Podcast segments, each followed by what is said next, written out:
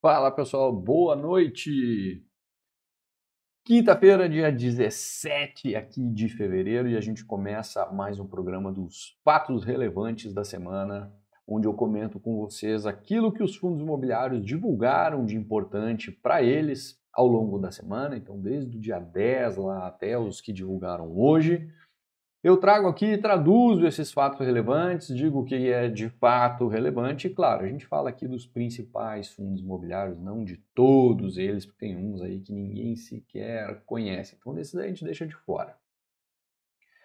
Mas é isso, a gente tem ali uma meia dúzia de seis ou sete fatos relevantes essa semana. Vamos começar logo aqui com eles. Antes de ir para eles, eu gostaria de pedir para quem está assistindo aqui ao vivo, né, pelo YouTube, ou mesmo para quem está assistindo gravado depois, que considere se inscrever aqui no canal, é, curtir o vídeo e ativar as notificações para ser avisado dos próximos vídeos que eu postar por aqui. Bem, dados os recados de entrada, vamos lá, vamos para os fatos relevantes aqui que aconteceram ao longo da semana. O primeiro deles, o Guardian Logística, né, o GALG 11, uh, ah, ele anuncia aqui a reavaliação imobiliária dos seus ativos, né, uma reavaliação que foi feita pela Colliers e que aumentou o valor dos seus imóveis, ou dos imóveis, não necessariamente do valor patrimonial. O reflexo disso no valor patrimonial a gente vai ver aí nos, nas próximas, é, nos próximos documentos do fundo, mas os imóveis aumentaram 1,34%. Então, um aumento aí marginal no valor dos imóveis do Guardian Logística. Tá? O próximo fundo é o RBCO 11. Tá? Esse fundo divulgou também uma reavaliação imobiliária. Uh, também feita pela Colliers, tá? E uh, nesse caso aqui, olha que coisa, o novo valor de avaliação dos imóveis reduziu em 13,3%. Isso teve um impacto no valor patrimonial do fundo de 14,8%. É bastante coisa. O novo valor patrimonial desse fundo ficou então em R$ 87,64.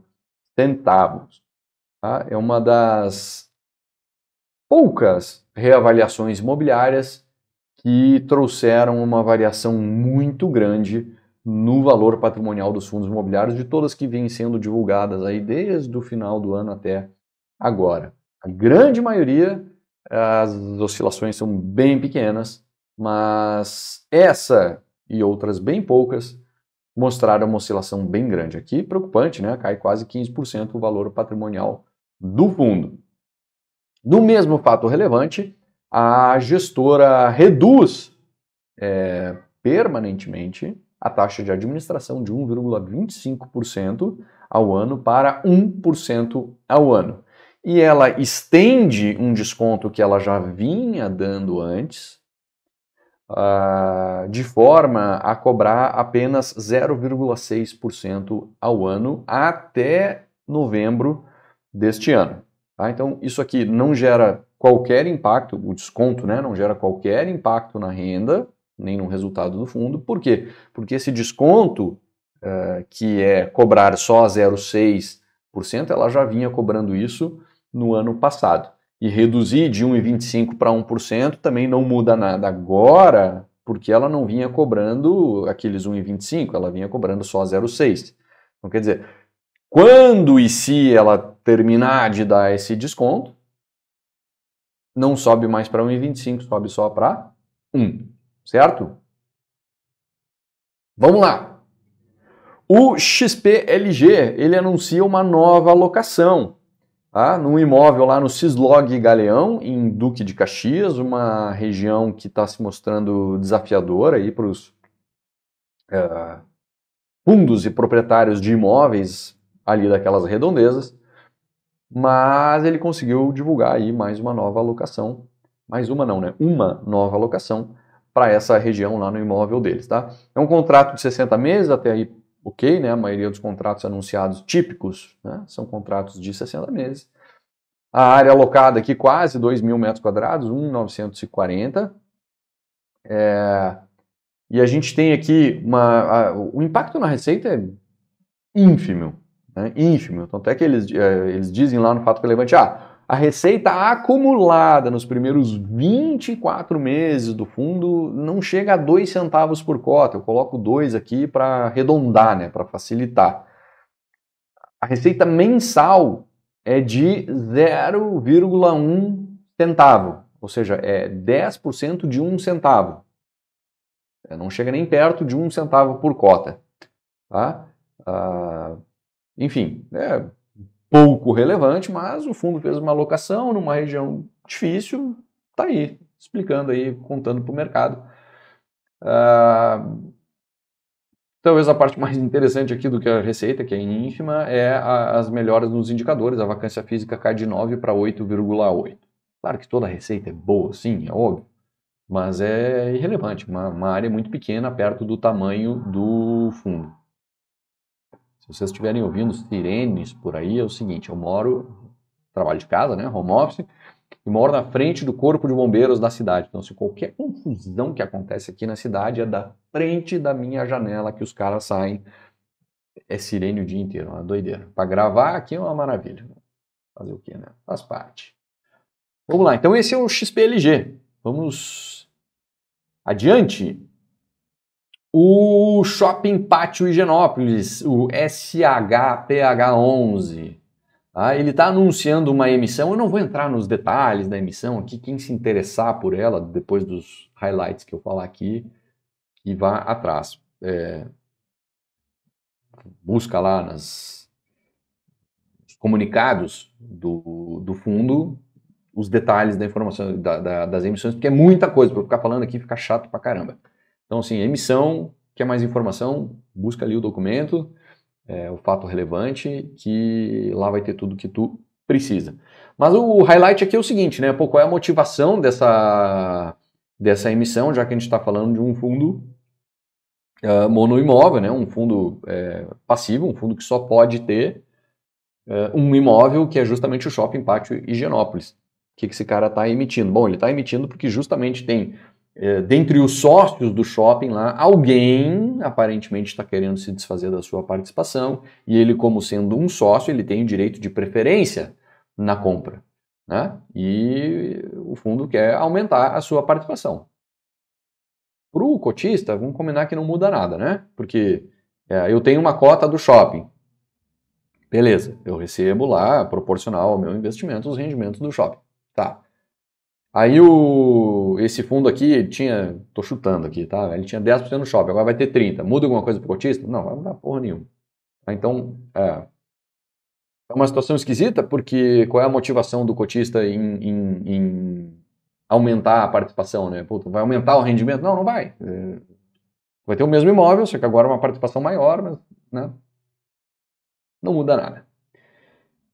Bom, se não mudasse nada, ainda estava bom, né? Porque o que acontece aqui é o seguinte: o preço de integralização, ou seja, o quanto tu vai ter que desembolsar por cada cota, é o equivalente ao valor patrimonial dele, que é R$ 888,29.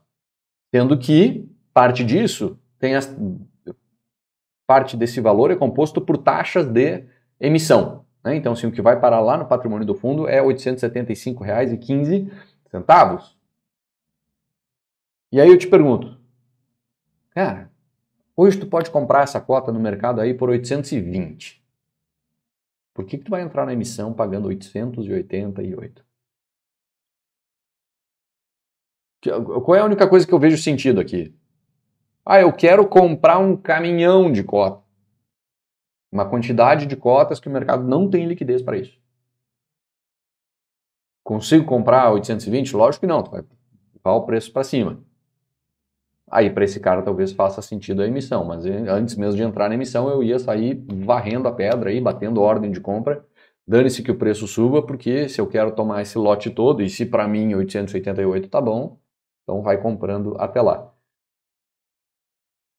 francamente eu não vejo como essa emissão aí ir para frente. Por isso que eu sequer trouxe mais detalhes dela aqui, mas o caso é interessante. Porque a motivação dela é algo é, que a gente não vê toda hora acontecer. Tá? Que é o fato de ter um imóvel com vários sócios, aí um sócio saindo, e aí os, os sócios que já estão lá, eles têm a preferência na compra dessa participação, ao invés de vender para um terceiro, para alguém de fora da sociedade, quem é, e já está na sociedade tem o direito de exercer a sua preferência. Certo?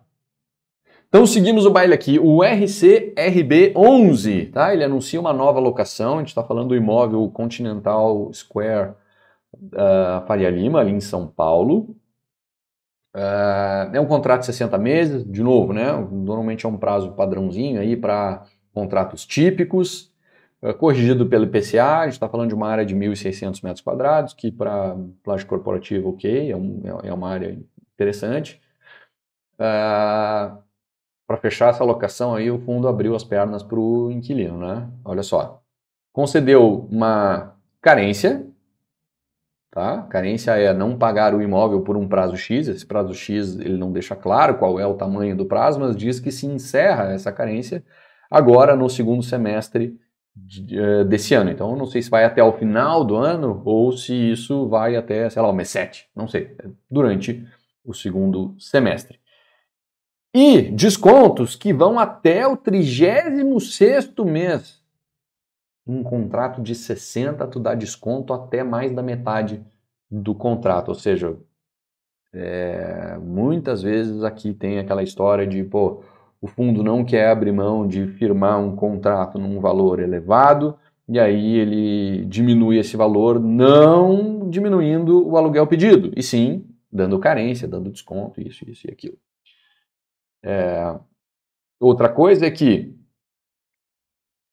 em caso de rescisão, aí o proprietário do imóvel, em rescisão antecipada, o proprietário do imóvel normalmente, e é o caso aqui, ele pede de volta todos os descontos concedidos. Então, todo desconto concedido mais o prazo de carência, se tu quiser sair antes, inquilino, antes do fim do contrato, tu me devolve todo esse dinheiro, porque afinal de contas eu só estou te dando esse desconto para que tu fique até o final. A conta para mim Inquilino só fecha se eu ficar até o final. Se não te dou seis meses de carência, tu fica seis meses, seis meses, vira as costas e vai embora, porra. Aí também não dá, né? Então, é, tem dois lados aí, né? É uma forma de tu.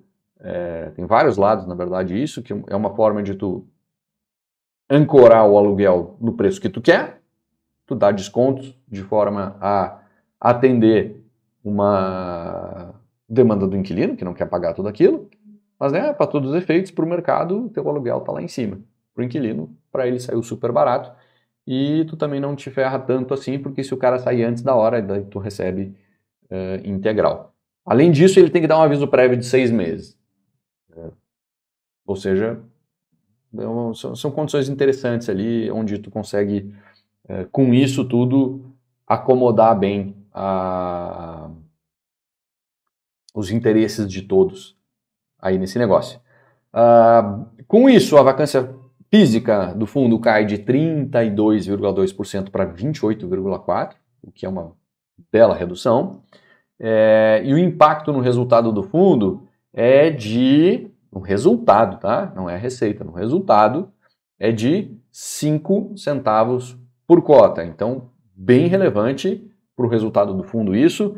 É, esses 5 centavos por cota ali não é só aluguel, ele é aluguel mais despesas com condomínio e IPTU que o fundo estava pagando e agora não precisa mais pagar porque quem paga é o inquilino. Então, de um lado tu começa a receber receita e de outro tu também deixa de pagar alguns custos que tu estava arcando. Por isso que o resultado é certamente muito maior, esses 5 centavos por cota, do que o quanto esse contrato vai agregar de receita. Que eu recebo receita de um lado e deixo de pagar despesa de outro também.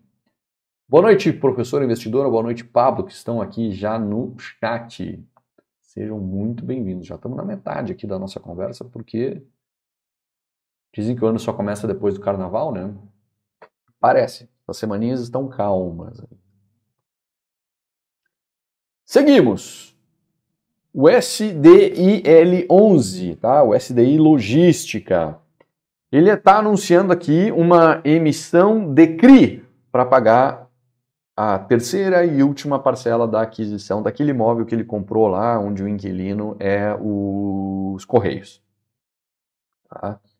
Lá no fato relevante da aquisição desse imóvel, o imóvel é um baita imóvel, top das galáxias, e o inquilino, né, pô, Correios, tá, todo mundo tem um ranço com Correios aí, mas em termos de crédito, ok, né, não vai deixar de pagar. É um, um, um imóvel de alto padrão construtivo, com bastante tecnologia embarcada, muito importante para a operação dos Correios. Esse imóvel eles não vão deixar de pagar. Tá? Então, assim, uma, é uma operação bem interessante para o fundo.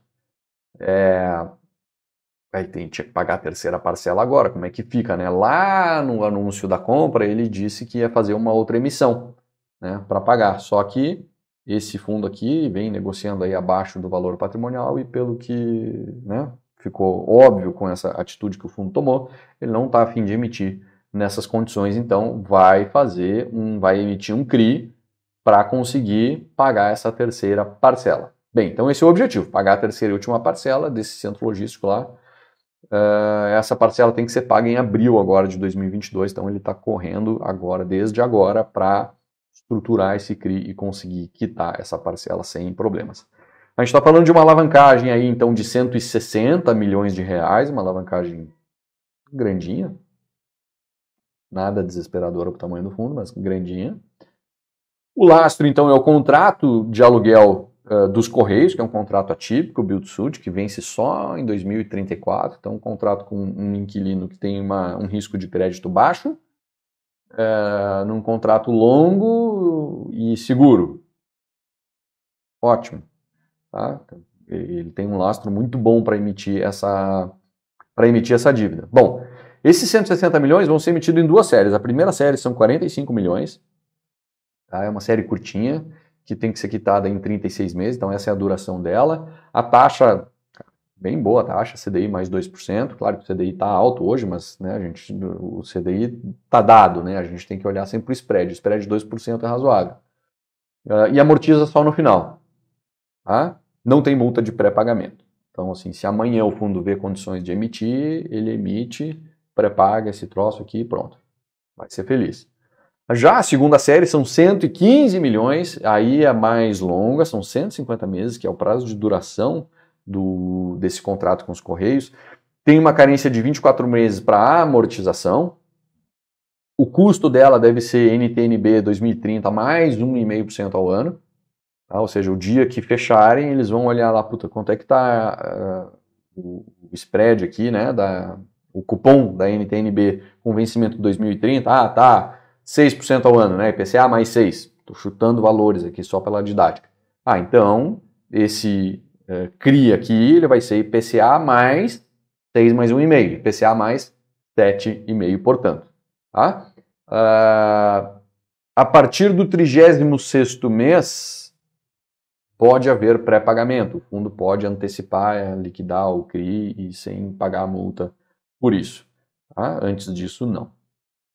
É, para ambas as séries, existe uma carência, inclusive para juros, nos primeiros 12 meses. De forma que a... o rendimento distribuído pelo fundo não vai ser impactado até o final do primeiro trimestre do ano que vem, quer dizer, não vai ser impactado nos próximos 12 meses, porque apesar de ele emitir essa dívida, ele não vai pagar nem juros nem amortização nos próximos 12 meses, tá? Então, é isso aí. Essa é o SDI Logística. Uh, próximo e último né? o GGRC11.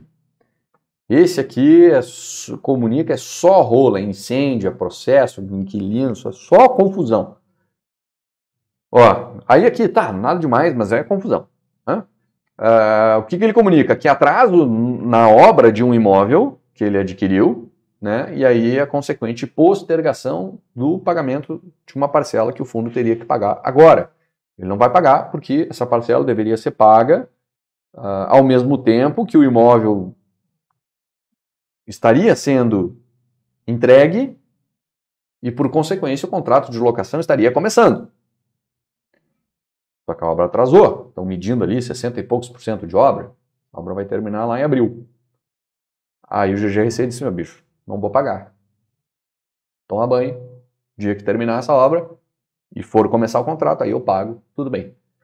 Então é isso que ele está comunicando aqui, ó. Não vou pagar, vou pagar lá no dia 1 de abril. Olha que data sugestiva, né? Vai pagar no dia 1 de abril. É... Essa parcela que deveria ter sido paga por agora. Tá? Na verdade, não é 1 de abril, ele vai pagar um pouco mais adiante.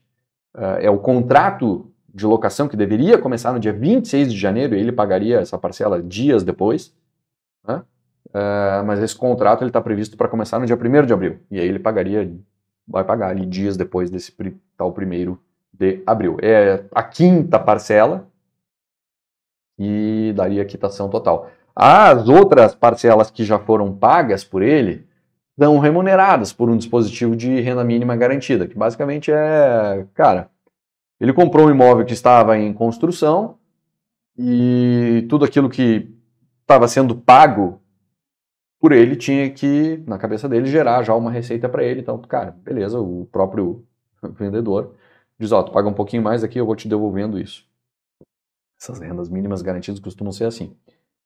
E aí, uh, tudo que ele pagou está sendo remunerado, né? E ele agora é, é, prudente, né? Seria a última parcela dele, a obra não está pronta. Se ele paga a última parcela e o cara começa a se fazer lá com a obra, que poder de barganha ele tem? Vai lá para o cara pressionar, o quê, cara? Pressionar o cara dizendo, bicho, não vou te pagar. Termina logo esse troço aí, senão eu não vou pagar. Então, assim, ele mantém um poder de barganha é, e um poder de pressão para que a obra termine agora dentro desse próximo prazo que foi, que foi dado. Então, esse é o GGRC. É pepino mesmo, né, Érica? Mas, assim, também não é tanto assim, né? Mas é um pepininho. Daqui a pouco esse troço atrasa ainda mais e aí a coisa vai complicando porque é, pensa que o próprio inquilino é um, é, isso aqui é um contrato de build suit, o inquilino quer. Ele queria estar ocupando o imóvel, fazendo a operação dele acontecer. E esse cara vai se incomodar com atraso também. Mas enfim, ossos do ofício aí, né? Não é nada muito fora do que costuma acontecer, porque obra é sempre uma desgraça. Mas assim, pô, o GGRC, coitado, né? É uma ele pega uma atrás da outra. Mas é isso aí. E, inclusive, esse é o tal de último fato relevante que eu trouxe hoje aqui para vocês. Tá? É isso aí, não tem, aconteceu muita coisa na semana mesmo. É, são esses os fatos, vamos ver se na semana que vem aí acontece alguma coisa um pouquinho mais legal, mais emocionante, mais, mais dramática ou mais marcante para o mercado, que aí fica mais divertida ainda a nossa conversa aqui. Beleza? Então é isso, eu vou ficando por aqui. Eu, o último Vingador acabou de chegar, disse, cheguei tarde. Cara, chegou tarde. Fazer o quê? Acontece. Depois tu assiste desde o início ali e aí pega tudo que foi, que foi dito aqui. Certo? Vou ficando por aqui e volto semana que vem. Até mais.